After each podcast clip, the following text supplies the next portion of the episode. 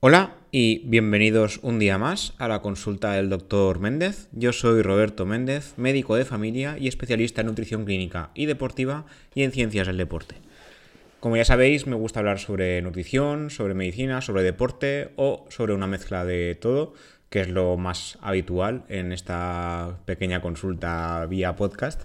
Y hoy hablaremos de una combinación de medicina y nutrición que son los probióticos hablaremos realmente de probióticos y prebióticos, porque resulta que hace poco ha, habido un congreso en medicina digestiva y he tenido que escribir un, par de artículos sobre el tema acerca de estudios que se han presentado y demás.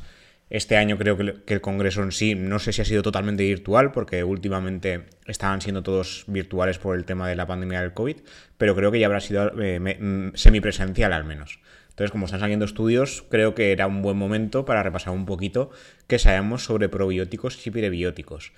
Como los nombres se parecen y yo hoy ya sabéis que me, que me, gusta grabar esto en domingo y acabo de salir de guardia, si digo alguna burrada me la vais a disculpar, porque aún estoy un, poquito dormido. ¿eh? Ahora mismo son las 11 de la mañana y hace 3 horas que he salido de trabajar. Así que mis disculpas previas por si acaso se me va algún cruce de cables entre pro y prebióticos. Espero que no.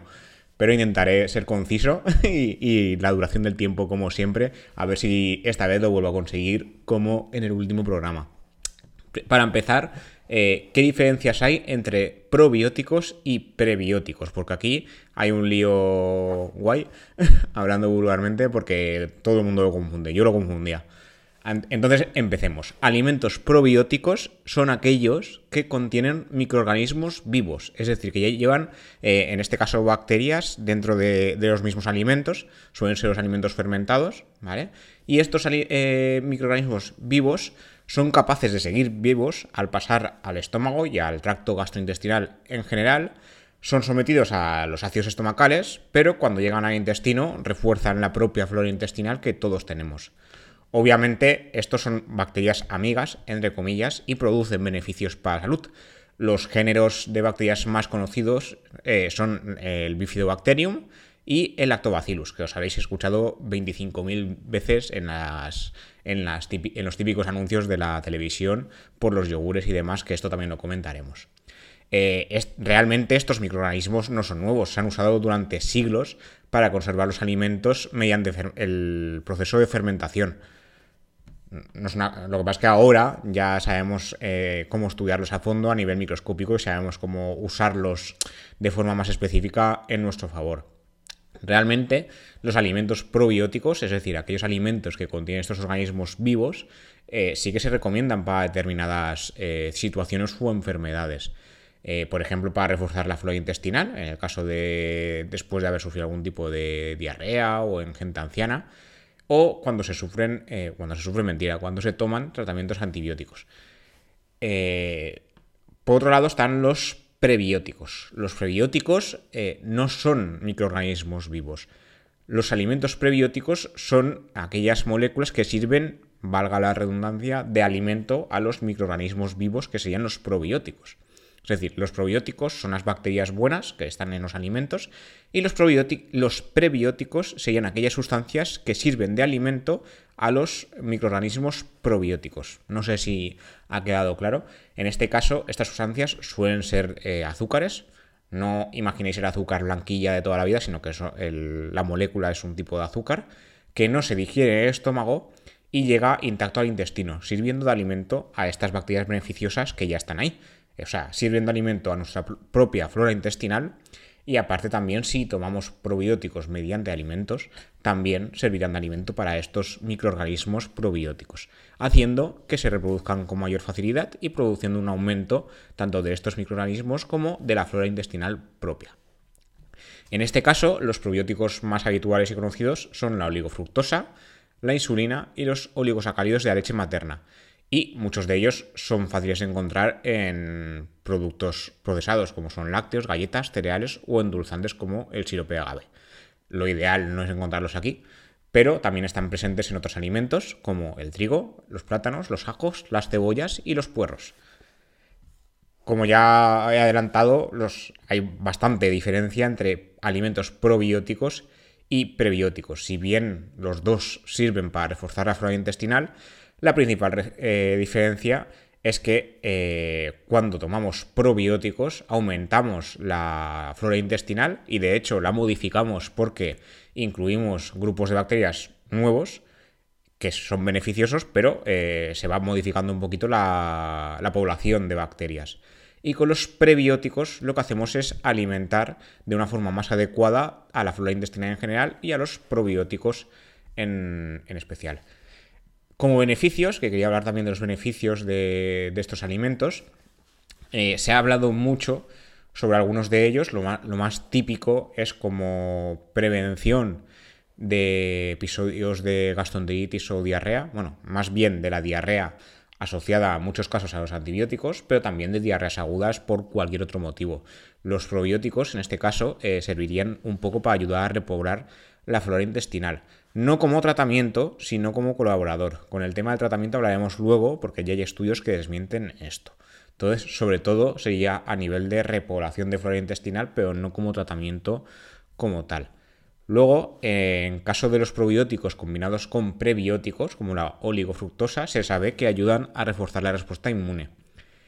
Eh, se ha visto que algunas cepas eh, probióticas, como la Echerichia coli o E. coli, ayudan a mejorar casos de colitis ulcerosa. No siempre, pero está en estudio. También se ha visto que algunos probióticos también ayudan en casos de síndrome del colon irritable o síndrome de intestino irritable, mejorando los síntomas. Eh, algunas eh, especies de lactobacillus mejoran la digestión de la lactosa y algunos estudios indican que el prebiótico oligofructosa eh, ayuda a aumentar la absorción del calcio y acortar la duración del tránsito intestinal, por lo que ayuda a combatir casos de estreñimiento. Luego, como ya os decía, hace poco han ido saliendo algunos estudios que también hablan sobre algunos beneficios desconocidos sobre los probióticos, pro, eh, sobre todo pro, de prebióticos ya no hablaremos más para que no os liéis, es decir, hablaremos de bacterias buenas que consumimos mediante la alimentación.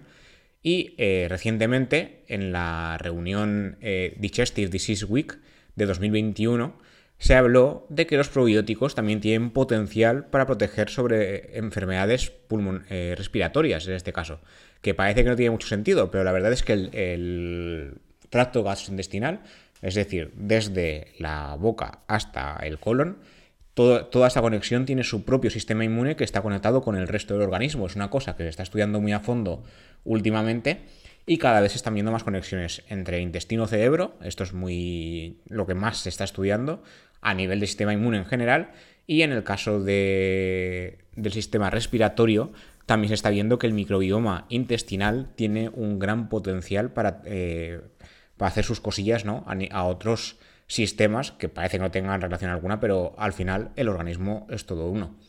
En este caso, lo que se revisó es si la gente que consumía más probióticos eh, tenían menos eh, síntomas de infecciones respiratorias.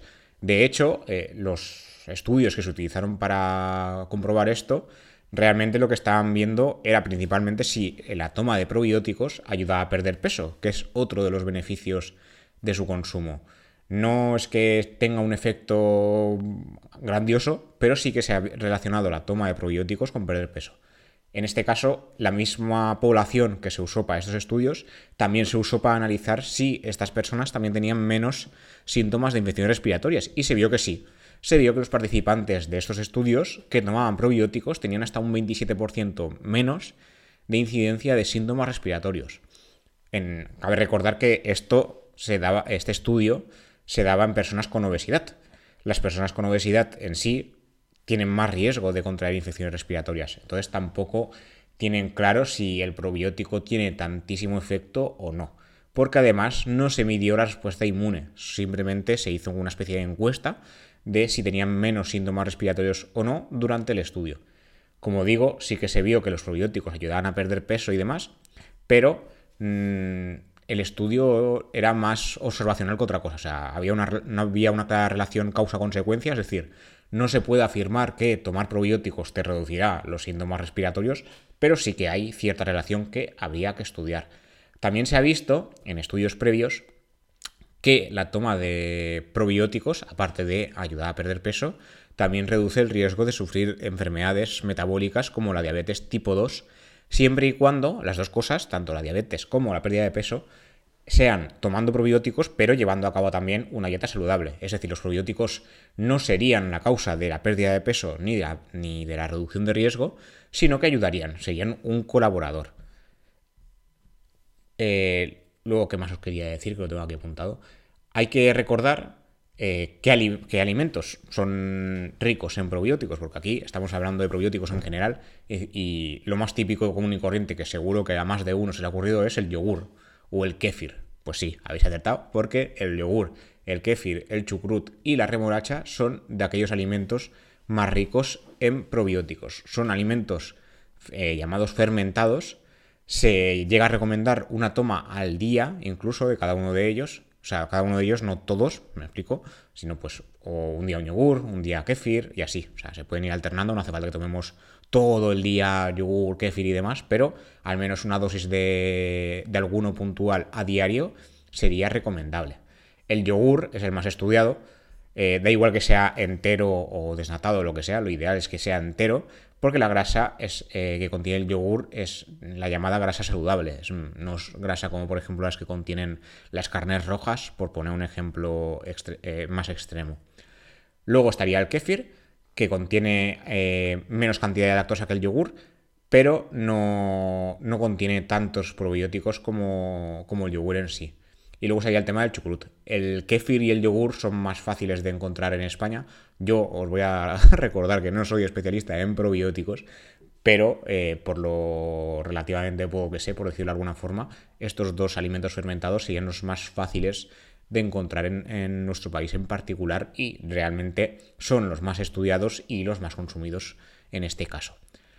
Luego, otra cosa que sí que se suele decir mucho, por error, porque esto es un error, eh, es que los probióticos serían un buen tratamiento para problemas gastrointestinales o estomacales. Y esto no es verdad. En junio de 2020, la Asociación Gastrointestinal Americana, la AGA, que no AGA, AGA, AGA, eh, revisó una serie de casos que publicó en un estudio en la revista Gastroenterology y recordó a la población que los problemas gastrointestinales médicos requieren tratamiento médico y los probióticos no son tratamientos médicos al uso y no sirven como tratamiento, no son curativos, ¿vale? Pueden ayudar, como hemos dicho ya en varias ocasiones, pero no son un tratamiento curativo. De hecho, en, este estudio también se vio que en Estados Unidos casi 4 millones de personas toman algún tipo de probiótico y, muchos en forma de suplemento y no en forma de alimento como tal. Pero muchos lo hacían creyendo que los probióticos podrían ayudarles a mejorar. Sí que es verdad que se ha visto que el principal beneficio es la mejora de la flora intestinal, como hemos dicho antes, y mantener la buena salud en general, y incluso prevenir enfermedades a nivel cardiovascular, cáncer y demás. Pero no se pueden usar como tratamiento desplazando a los tratamientos médicos. O sea, no pueden eh, uno, dejarse el tratamiento médico, o sea, la medicación que lleve por el motivo que sea, y decir, no, me voy a tomar estas cepas de, bacterias buenas, que seguro que con esto voy mejor. Pues no, no, es lo, no es lo ideal. De hecho, no se ha demostrado que no. En este caso, no hay evidencias de eficacia para tratar algunas enfermedades intestinales conocidas, como la colitis ulcerosa, la enfermedad de Crohn y el síndrome del intestino irritable. O sea, eh, tratar las enfermedades con probióticos no era eh, lo adecuado. Sí que en algunos casos sí que pueden colaborar, pero los investigadores en este caso llegaban a decir que, esto palabras textuales, los suplementos pueden ser caros y no hay evidencia suficiente que respalde sus beneficios o que descarten sus posibles daños. Entonces, aquí cuidado porque no, no sería lo ideal. Luego, en otro orden de cosas, este artículo lo escribí yo en febrero del año pasado, en 2020, un poquito antes de, que explotase la pandemia. Resulta que se hizo una revisión en, a ver, esto era, en Frontiers in Medicine, que llegaba a la conclusión de que la mayoría de información vía web, o sea, la mayoría de información colgada en Internet sobre probióticos no es de fiar, no es digna de confianza y que las afirmaciones que se hacen sobre los beneficios de los probióticos frente a enfermedades son inexactas. En este caso, ya lo, yo ya lo destaqué en el artículo, pero eh, la cosa sigue igual. Esto no significa que los probióticos sean inútiles, ¿vale? No he dicho en ningún momento eso, no quiero que se piense que estoy aquí diciendo eso, pero sí que es verdad que son eh, microorganismos vivos que tienen sus beneficios, pero sus estudios están en fase temprana. Eh, hay poca evidencia. Que haya poca evidencia no implica falta de evidencia, no implica que descarte nada, significa que no hay suficiente eh, evidencia para decir que esto es bueno o esto es malo. Y además tampoco sabemos a largo plazo si hay algún tipo de efecto secundario. Entonces, cuidado con diferenciar los conceptos porque puede inducir a error. Sí que es verdad que en algunos casos sí que han demostrado beneficios de forma colaborativa a tratamientos médicos o previniendo o mejorando la salud, pero no como tratamiento. Como tratamiento no es lo ideal. En este caso, en el estudio que se publicó en Frontiers, eh, indicaba que la mayoría de páginas web que publicitan los probióticos se basan en información con fuentes de poca credibilidad que otorgan beneficios eh, a los probióticos con escasa evidencia detrás, o sea, no pueden llegar a afirmar esto si no hay una evidencia sólida, y en la mayoría de los casos los estudios se llevan a cabo en ratones, pero no en humanos. Entonces, claro, aquí tenemos, mm, aquí hay falta, no solo hay información incompleta, sino que no se, no se ha estudiado en quién vamos a venderlos en este caso, que son los seres humanos, no se sabe si hay efectos secundarios o posibles problemas asociados, porque realmente hay, hay falta de información, hay que seguir estudiándolo, y hay mucho más marketing que otra cosa. En este caso se analizaron las primeras 150 páginas web que generan una búsqueda simple de Google con la, palabra probiótico.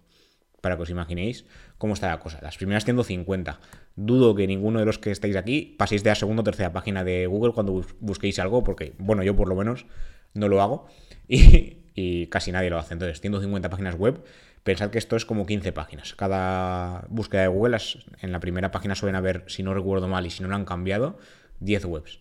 Así que imaginad, han estudiado 15 páginas de Google, ningún ser humano llega tan lejos a, para estudiarse algún tema en particular y se concluyó que no, que aquí había una falta de evidencia clarísima. Y ya para terminar, este artículo lo escribí hace muy poquito. De hecho, esto, esto lo estoy grabando a día 23 de mayo y el artículo lo escribí el día 16 de mayo.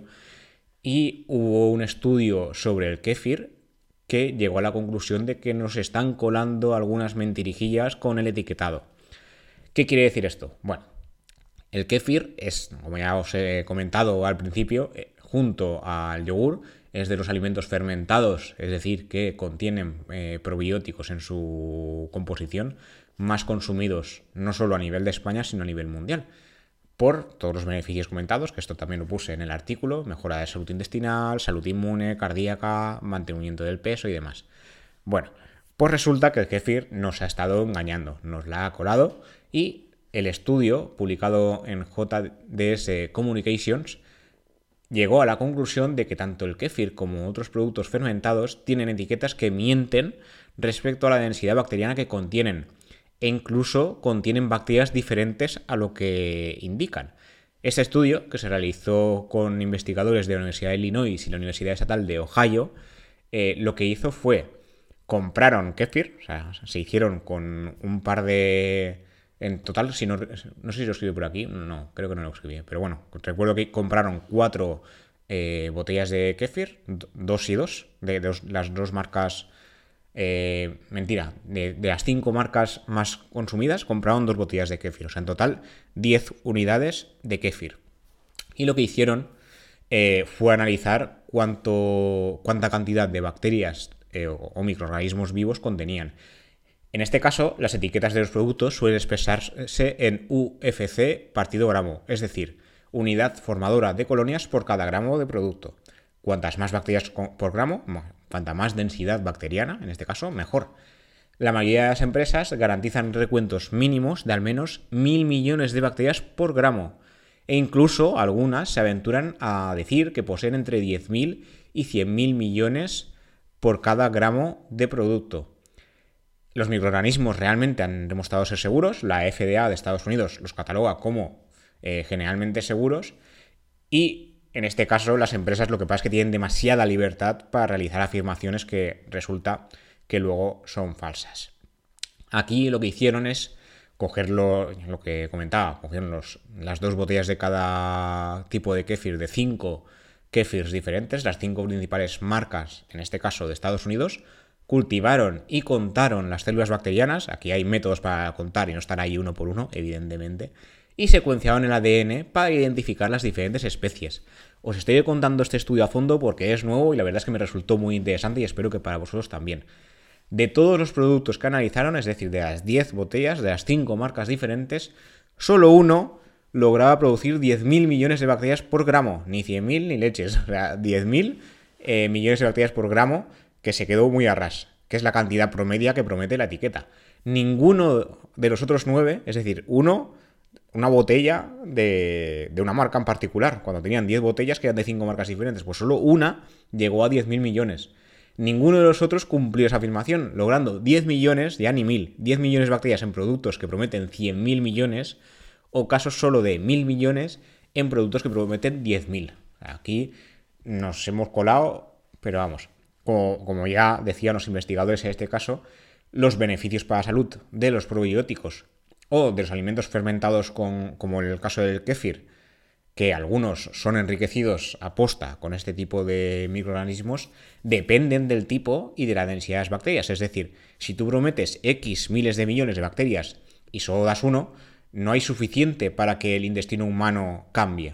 O sea, si damos muy poquita cantidad, si la densidad es muy baja, no va a haber ningún cambio en la flora intestinal. Estamos bebiendo eh, el alimento fermentado bien, buen sabor, demás, o si nos gusta, pero si lo hacemos por las bacterias y no hay suficiente número de bacterias, no hay suficiente densidad, no sirve para nada en este caso. Además, es que esto ya fue rizar el rizo, había bacterias detectadas en las muestras de laboratorio que no correspondían con el etiquetado. Es decir, el etiquetado ponía unas y se encontraban otras. Y algunas eh, bacterias que sí aparecían en el etiquetado no estaban realmente presentes. Fue al revés. ¿eh? O sea, te ponían unas que debían estar y no estaban, y de repente encontraban otras que no estaban descritas.